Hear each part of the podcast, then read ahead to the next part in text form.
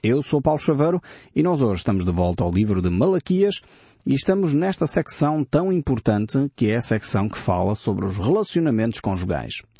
Deus tem dado extrema importância ao relacionamento conjugal. Tanto é assim que a Bíblia começa com um casamento no Jardim do Éden entre Adão e Eva.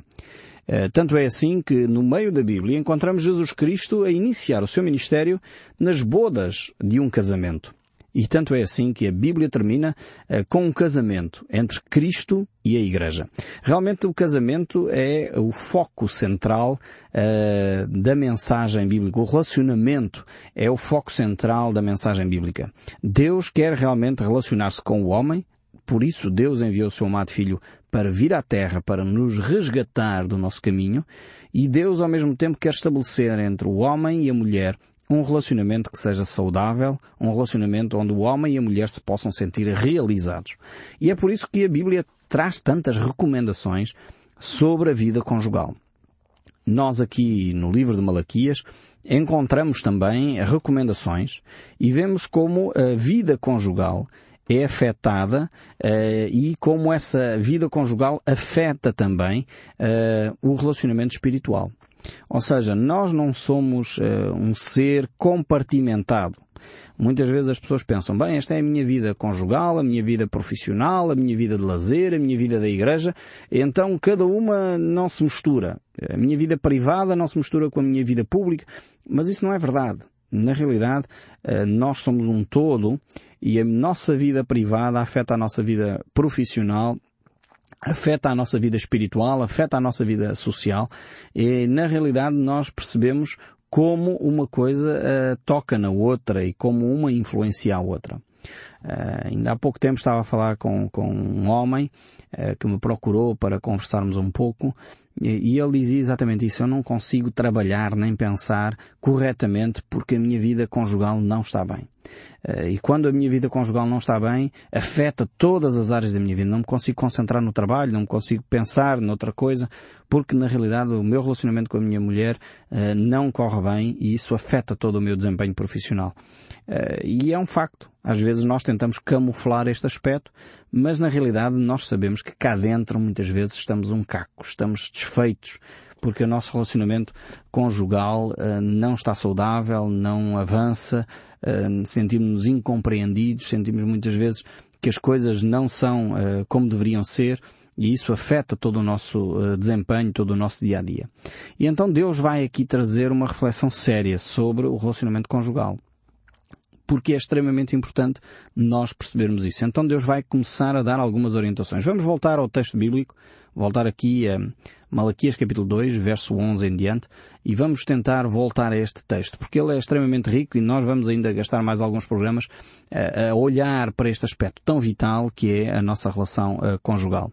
O verso 11 diz assim, Judá tem sido desleal e abominação se tem cometido em Israel e em Jerusalém, porque Judá profanou o santuário do Senhor, o qual ele ama, e se casou com a adoradora de deuses estranhos.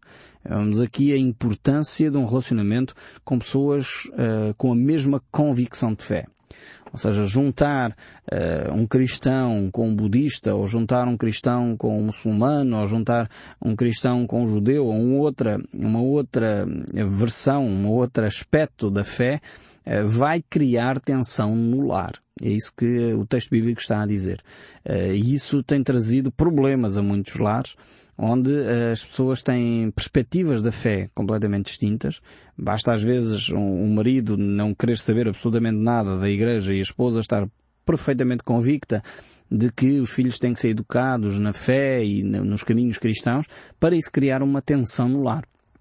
Aqui em Israel, eh, este problema foi levado ao extremo quando Jezabel e Acabe casaram, Jezabel era uma mulher extremamente virada para a idolatria, para a adoração de Baal. Acabe era o rei de Israel, supostamente deveria de conduzir a nação na adoração a Deus, e isso conduziu a um problema grave eh, na nação, inclusive, eh, porque levou eh, aqueles homens, os adoradores de Baal, inclusive foi a primeira, entre aspas, a primeira igreja sustentada pelo Estado. Isso deu um mau resultado. Sempre que a igreja e o Estado uh, se ligam de alguma forma, traz maus resultados para a sociedade. No caso ali, uh, foi terrível, foi, os profetas de Baal eram sustentados pelo, pelo o, o rei, uh, quando na realidade todo o sistema judaico do templo era autossustentado pelo povo que trazia as suas ofertas ao Senhor. Ali Jezabel promoveu uma ligação perigosa entre a religião e o Estado. E isso trouxe problemas sérios a toda a nação. Inclusive trouxe a idolatria de uma forma marcante eh, que Jezabel é uma referência de maldade em todas as escrituras. Quando nós olhamos mesmo para o livro do Apocalipse, este nome uh, se salienta exatamente como um mau exemplo, uh, como uh, o povo se afastou dos caminhos de Deus.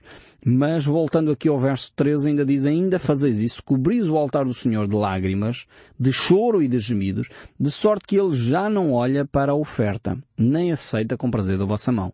Ou seja, por causa da infidelidade conjugal, o cônjuge que estava a ser objeto dessa infidelidade, portanto que estava a ser vítima dessa infidelidade, levanta-se diante do Senhor para se lamentar pela infidelidade praticada. E é de facto um sofrimento tremendo quando isto ocorre. Tenho acompanhado alguns casos deste género uh, em que um dos cônjuges se torna infiel e isso é terrível em termos uh, daquilo que a outra pessoa sente a valorização, põe em causa o seu próprio valor individual. Uh, será que eu não presto? Será que eu não sou um bom marido? Será que eu não sou uma boa esposa? Será que eu não tenho valor? Tudo isto é levantado quando há um processo de infidelidade. E por isso diz aqui o texto que essa pessoa levanta diante do Senhor, cobre o altar do Senhor com lágrimas, com choro, com gemidos, com tristeza, com lamento, de forma que Uh, mesmo que apareça outra parte com uma oferta generosíssima, Deus não aceita. Porque Deus não está à venda, Deus não se compra com as nossas ofertas, Deus não se compra com os nossos sorrisos, Deus não se compra com a nossa hum, fachada. Aliás, foi exatamente isso que Jesus Cristo condenou seriamente nos eh, fariseus, chamando-os de hipócritas. Eh, e Deus nos livra, cada um de nós, de ter essa atitude hipócrita, de parecer uma coisa que na realidade não somos. E por isso Deus diz que não aceita essa oferta das mãos de quem se aproxima. E o verso 14 e 15 segue a dizer, e perguntais porquê? Porque o Senhor diz aqui a resposta a esta pergunta sarcástica do povo, porque é que Deus não aceita as nossas ofertas? Porque é que Deus não aceita as nossas cerimónias? E Deus diz, porque eu fui testemunha da aliança entre ti e a tua mulher, a mulher da tua mocidade, com a qual foste desleal, sendo ela a companheira e a mulher da tua aliança. Vemos que a relação interpessoal, a relação conjugal, afeta diretamente a relação eh, que nós temos com Deus. Uh, ver uma pessoa que diz que é muito próximo de Deus, que tem uma grande intimidade com Deus e depois é infiel para com a sua mulher, a palavra de Deus mostra claramente que essa pessoa não tem intimidade com Deus. Antes pelo contrário. Eh, Deus aqui diz claramente eh, que Deus não ouve as orações de uma pessoa assim. E infelizmente assistimos a, a situações em que alguns líderes religiosos até assumem uh, essas infidelidades e acham que isso é normal. Quantos, quantos afilhados há pelo nosso país fora? E isto é de conhecimento geral, porque era filho de, um líder lá da paróquia, que era filho do líder não sei da onde, ou de líder espiritual não sei de, de comunidade aqui e ali. Quantas infidelidades têm sido cometidas e as pessoas acham que depois essa pessoa vai continuar a ter intimidade com Deus, um relacionamento com Deus. Deus diz claramente que não. Porque Ele foi testemunha da aliança entre ti e a mulher da tua mocidade. Quando há infidelidade conjugal, há uma quebra na relação com Deus, automaticamente. É o que nós entendemos aqui pelo texto de Malaquias. Não pode haver uma infidelidade conjugal e a pessoa ter intimidade com Deus. Não é possível isso acontecer. Pode a pessoa ter ainda uma grande capacidade retórica, pode a pessoa ter uma grande habilidade para falar, um discurso muito interessante, mas não é palavra de Deus. Não é intimidade com Deus. Porque o texto bíblico diz que não, não há possibilidade disso acontecer. Deus interrompe essa relação e ele diz que já nem aceita a oferta que é feita por uma pessoa que foi infiel ao seu, ao seu cônjuge. Isto é importante nós entendermos. Porque alguns ouvintes escrevem a perguntar, ah, mas o, o líder lá da comunidade tal uh, tem tido atitudes assim, assim, assim, e será que ele ainda continua? É óbvio que pelo texto bíblico de Malaquias, uma pessoa que foi infiel ao seu cônjuge não tem um relacionamento de intimidade com Deus, pelo menos naquele momento, até que se arrependa verdadeiramente e volta aos caminhos de Deus. Atenção, eh, a infidelidade não é um pecado imperdoável, não é um pecado que não tenha mais perdão. Nós entendemos eh, que há perdão também para este pecado quando há um verdadeiro arrependimento.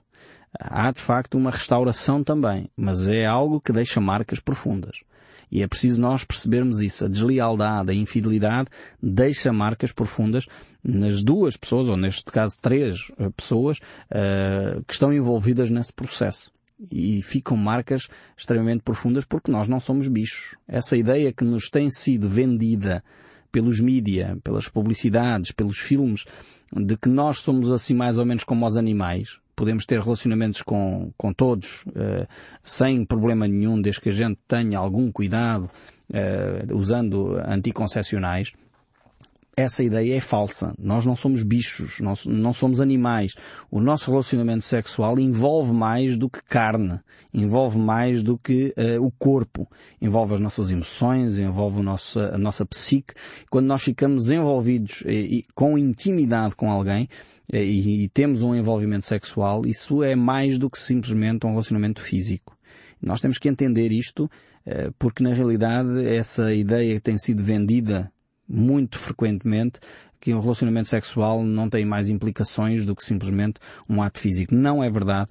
E é por isso que há tantos conselheiros a, a dedicarem tempo a ajudar pessoas que muitas vezes se sentiram usadas, se sentiram abusadas por causa de, de serem utilizadas sexualmente. Isso cria uh, profundas feridas emocionais. Não nos deixemos enganar por toda a publicidade que tem sido feita nesta área.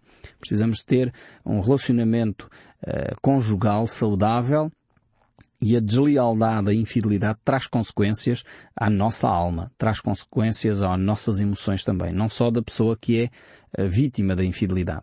E o texto bíblico prossegue. Não fez o Senhor um mesmo que havendo nele um pouco de espírito e porque somente um ele buscava a descendência que prometera. Portanto, cuidai de vós mesmos e ninguém seja infiel para com a mulher da sua mocidade. Aqui então vemos de uma forma clara Deus alertando para o perigo da infidelidade. E ele agora vai eh, trazer esta revelação da importância das relações interpessoais, das relações conjugais, e a Bíblia toda ela uh, tem uh, muitas referências a estes aspectos. E Deus vai então trazer Uh, depois, no verso seguinte, a questão ligada com o divórcio. Mas antes de entrar nesta questão ligada com o divórcio, mais uma vez aqui em Malaquias, e não é só Malaquias que faz isso, Deus volta de novo às origens. Volta de novo àquilo que havia dito no livro do Gênesis. e nós vemos que o próprio Senhor Jesus Cristo fez a mesma coisa. Nós voltando para Mateus, capítulo 19, verso 3, vemos exatamente a Jesus Cristo a ser interpelado pelos fariseus. Já naquela altura a questão de divórcio era um tema quente, não é só hoje que a taxa de divórcio é elevadíssima. Uh, já naquela altura era um tema importante para a sociedade, tanto que os fariseus interpelam Jesus. Mas vejam bem uh, como é que esta questão é colocada. Uh, vamos ler aqui Mateus 19, verso 3. Diz assim então a palavra do nosso Deus.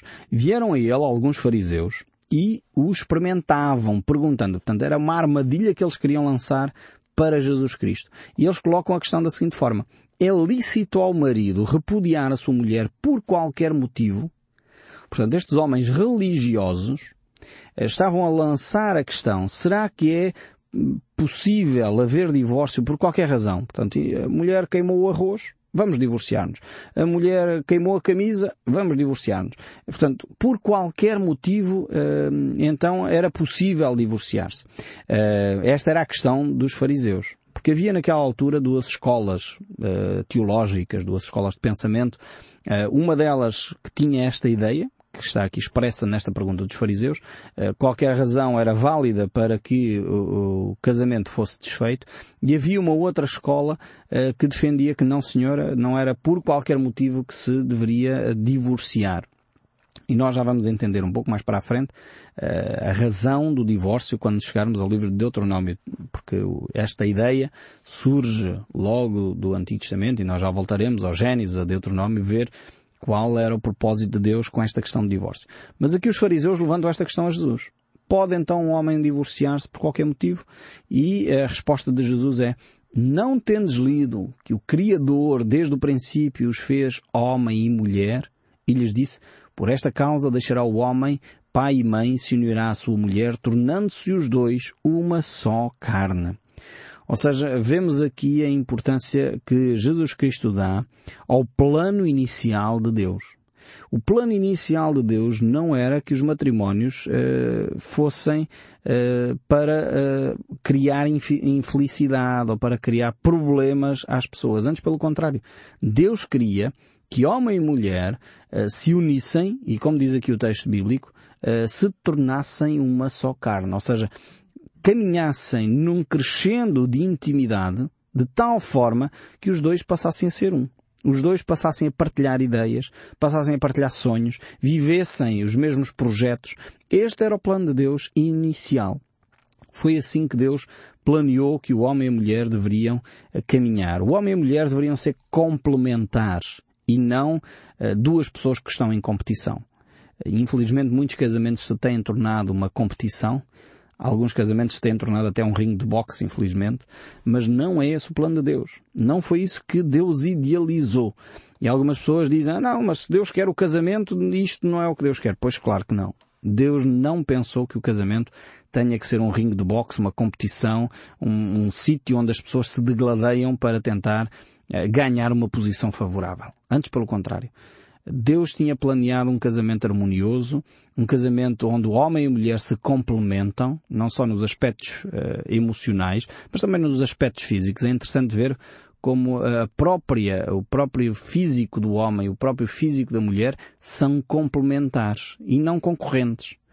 É curioso como Deus de facto criou as coisas tão harmoniosas. Nós é que somos terríveis e estragamos os planos de Deus. Nós somos realmente pessoas muito complicadas e complicativas. Mas o projeto de Deus era que homem e mulher se tornassem uma só carne. E, e, segue Jesus a dizer ainda neste capítulo 19 de Mateus, verso 6, de modo que já não são mais dois, porém uma só carne. Portanto, o que Deus juntou não separa o homem. E replicaram então por que mandou Moisés dar carta de divórcio e repudiar? E Jesus respondeu, por causa da dureza do vosso coração é que Moisés vos permitiu repudiar vossa mulher. Entretanto, não foi assim desde o princípio. Jesus reporta-se ao Gênesis, volta atrás para explicar que desde o princípio não era o plano de Deus haver divórcios. Não era o plano de Deus que homem e mulher uh, se tratassem mal. Não era este o projeto de Deus. O projeto de Deus é que o casamento fosse complementar. O projeto de Deus era que o casamento fosse um espaço onde homem e mulher se sentissem realizados. É interessante ver lá no livro do Gênesis, quando Deus criou o homem, Deus eh, criou toda a natureza e vimos eh, que eh, de facto toda a natureza havia um parceiro. E, e, Adão chegou à conclusão, mas para mim não há uma mulher que me seja eh, idónea. Uh, e realmente Adão ficou uh, surpreendido por não ter alguém que o complementasse, que fosse um parceiro com ele. E por isso Deus criou a mulher para ser, digamos, como diz na linguagem platónica, a, a, outra cara metade, aquela que nos complementa. E realmente o ser humano sente-se mais completo quando de facto eh, se relaciona eh, com a sua mulher. Isto não quer dizer que as pessoas que estão solteiras estão em pecado. Atenção, nada disso, nós já iremos ver textos bíblicos também sobre essa matéria. Não é pecado ficar solteiro antes, não se, não entendam mal aquilo que eu estou a dizer. Mas claramente Jesus Cristo mostra nesta diálogo aqui com os, com os fariseus a importância da relação e de voltar ao princípio, àquilo que Deus havia dito. No verso 9 ainda do capítulo 19 de Mateus, Jesus diz, eu porém vos digo. Agora Jesus vai falar sobre a questão do divórcio. Os fariseus vinham com a pergunta sobre o divórcio e Jesus vai responder. Eu, porém, vos digo, quem repudiar a sua mulher, não sendo por causa de relações sexuais ilícitas, e casar com outra comete adultério. E o que casar com a repudiada comete adultério. Jesus claramente fecha aqui uh, este funil. Eles queriam o divórcio por qualquer motivo, era a pergunta deles, e Jesus diz nem pensar. O divórcio não é por qualquer motivo. Só se acontecer infidelidade conjugal. Eh, de outra forma, quem casar, se houver um divórcio onde não há infidelidade, portanto a mulher queimou o arroz, eu estou um pouco a caricaturar, como é óbvio, não é? Não, não é tão simples assim. Mas uh, divorciaram-se porque não se entendem, ou outra coisa qualquer, e depois voltam a casar. Diante dos olhos de Deus, isto é cometer adultério. É o que diz Jesus aqui. Uh, eu sei que para algumas pessoas que me estão a ouvir vão dizer, mas que horror, como é que isto é possível? Vamos depois tentar perceber um pouco melhor o que Jesus está a querer dizer. Mas isto é assim o que Jesus está de facto a dizer. Agora, é importante nós entendermos, mais uma vez, e por isso fiz aquela reflexão inicial, e é interessante que o livro de Malaquias também a faz, começa por afirmar se nós de facto temos Deus como Pai. Se nós realmente queremos alicerçar a nossa vida nos princípios bíblicos, nos princípios de Deus. Se queremos, faz sentido ouvir o que Jesus tem para dizer. Se não queremos, é óbvio, temos a liberdade de fazer como achamos que devemos fazer. Isso não quer dizer que vamos fazer bem. Não quer dizer que vamos colher bons frutos disso. Mas Deus não, nunca nos obrigou a fazer coisas uh, que são contrárias à nossa vontade. Deus deu-nos livre arbítrio. Estas recomendações, estas orientações fazem sentido para quem efetivamente crê em Cristo, para quem é cristão e segue as orientações de Cristo. E veja como realmente Jesus afunila de tal maneira esta questão do divórcio, dizendo que só é possível, só é permitido em caso de adultério, em caso de infidelidade conjugal, eh, que depois os discípulos fazem esta exclamação. Disseram os discípulos, se esta é a condição do homem relativa à sua mulher, não convém casar. Ou seja, se a única saída uh, para, para o casamento é a morte, no fundo é o que Jesus está a dizer, portanto, até que a morte nos separe, efetivamente. De outra forma, só se houver uma infidelidade, uh, não há possibilidade de divórcio noutras condições. Os discípulos concluem então, e bem, então realmente o casamento é uma coisa muito séria. E é mesmo, o casamento é uma coisa extremamente séria. Por isso nós vamos voltar a este tema nos próximos programas. Por isso não deixe de ouvir o som deste livro. Que Deus o abençoe ricamente e até ao próximo programa.